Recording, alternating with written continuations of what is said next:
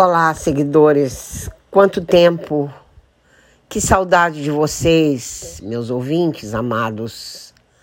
Que saudade. Eu dei um tempo. Andava meio down e meio out.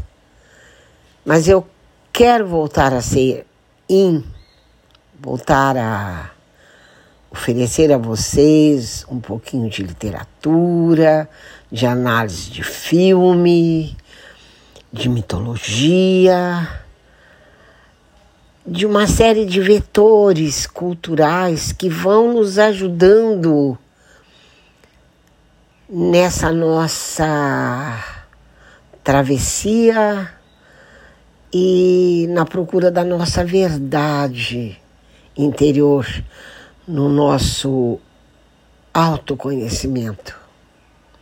E eu aprendi uma verdade sobre a mentira. Parece um paradoxo, mas é apenas uma antítese.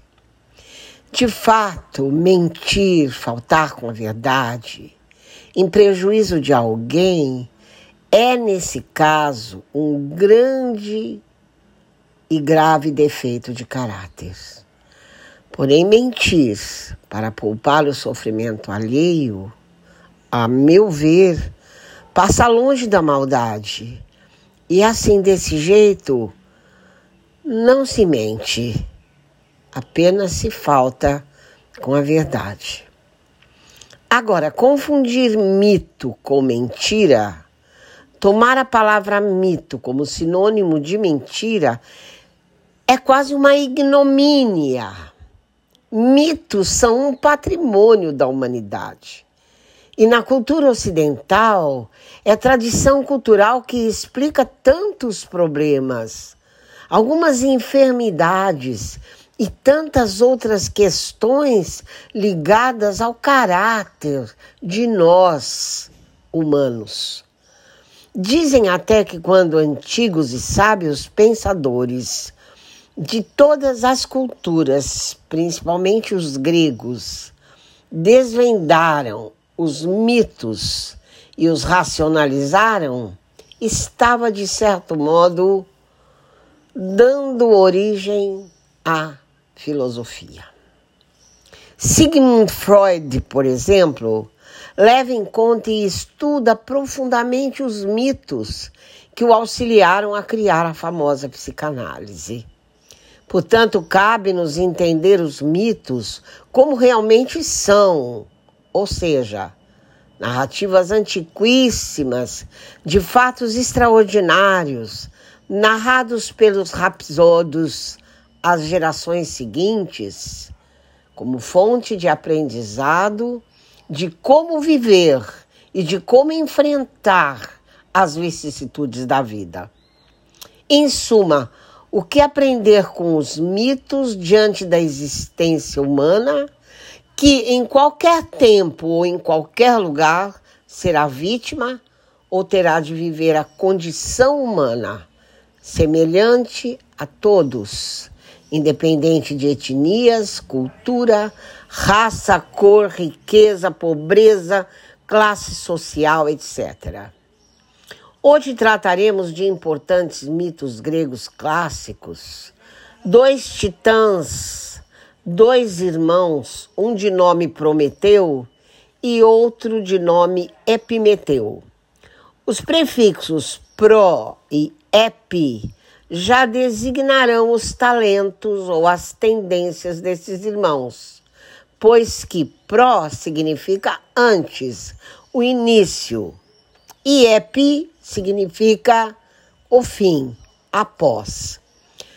Dessa maneira, Prometeu é um titã que antecipa fatos, vê antes, premedita, pensa antes, raciocina e depois age, arcando com as consequências.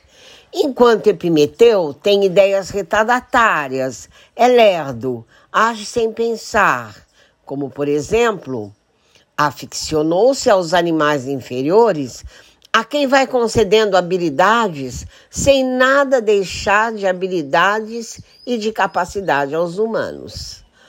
Dizem que ambos, Prometeu e Epimeteu, eram filhos de Jápeto e de Ásia. Muito amigo de Zeus, deus dos deuses, emprestou a esse deus seus ardis para vencer a fúria de Cronos, destronado pelo filho Zeus. Era Prometeu um titã tão ardiloso e imperativo que enfrentava o Olimpo e suas divindades. Conta-se que numa reunião festiva, Prometeu matou um boi para dividir suas carnes, repartiu em partes o animal e cada fração era embrulhada em tiras de couro. Na distribuição, deixou a Zeus sua parte, e eis a surpresa. Quando Zeus abre o embrulho, embora fosse o maior em tamanho, lá estavam apenas ossos e sebos. Ao descobrir que fora ludibriado, Zeus suprime de uma vez o fogo para cozimento e domínio do fogo a Prometeu e a raça humana.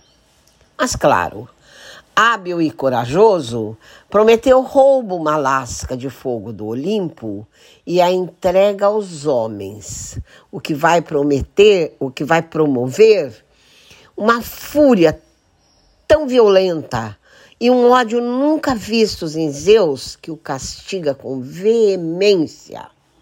Assim, o Deus dos deuses manda o ferreiro Hefesto preparar correntes vigorosas de ferro para que Prometeu com elas fosse amarrado a um enorme tronco no Monte Cáucaso e por 30 mil anos.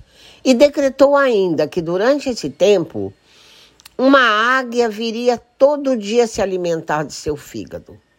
Como Prometeu era imortal, seu órgão atacado durante o dia regenerava-se à noite.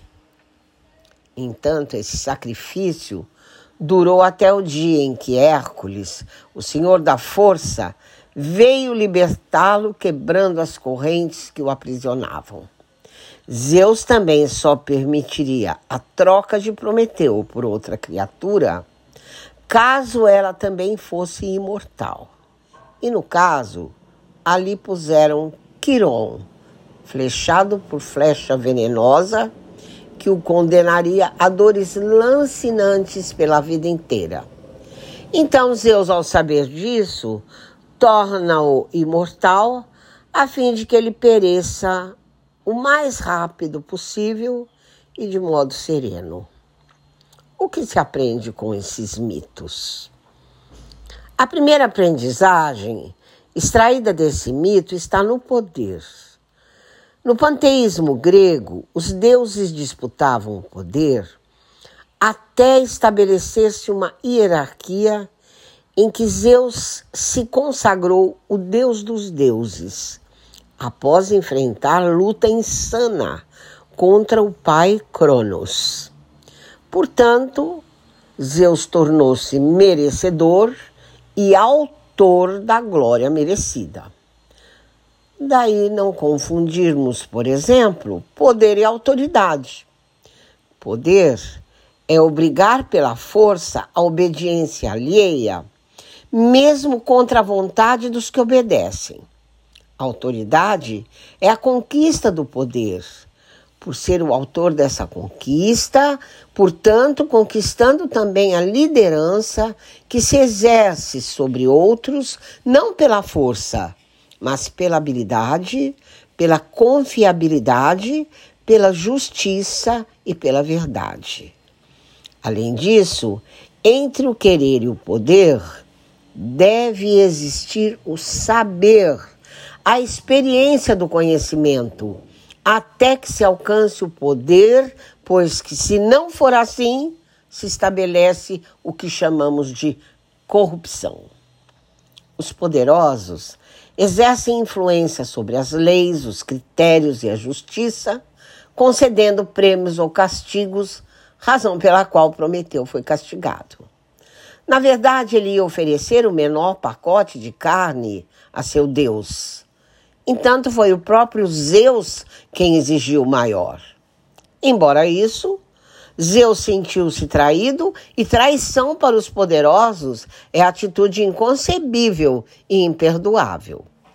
No mundo moderno, ações semelhantes a essa ainda acontecem, e o que mais vemos é que líderes com poder são conhecidos e mal vistos, pois amam aparecer e mandar, às vezes até mandar sem critérios enquanto líderes com autoridade, muitas vezes são desconhecidos, trabalham e contribuem em quietude, sem alarido e sem ostentação.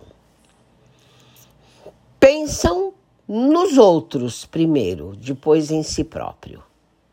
Aprendemos com esse mito uma das mais belas virtudes humanas, ou seja, a bondade, a generosidade e a misericórdia, que têm em comum o fato de que todas olham para a miséria do outro e a colocam no fundo do coração. Porque é muito fácil um beijo no rosto para demonstrar afeto. Difícil mesmo é esse afeto chegar ao coração.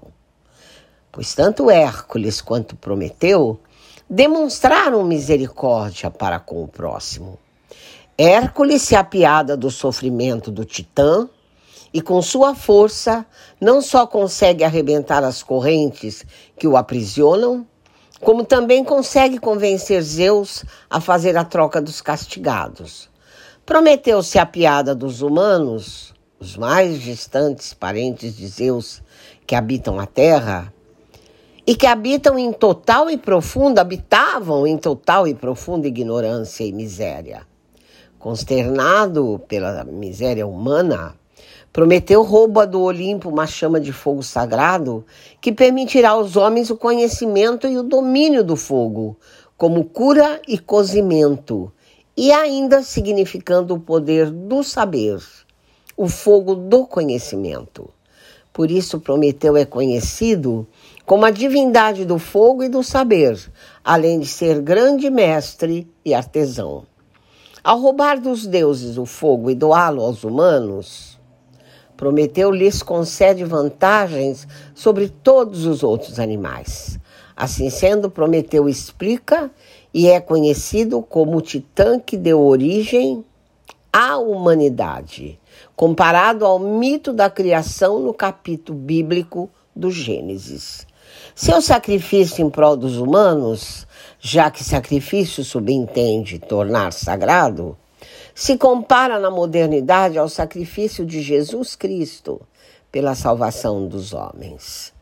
E o fogo, como significado do conhecimento, vai propiciar ao homem a transformação da natureza, já que o manejo e o domínio do fogo constituem um momento marcante na história humana, um salto evolutivo na adaptação do homem à própria e à alheia natureza.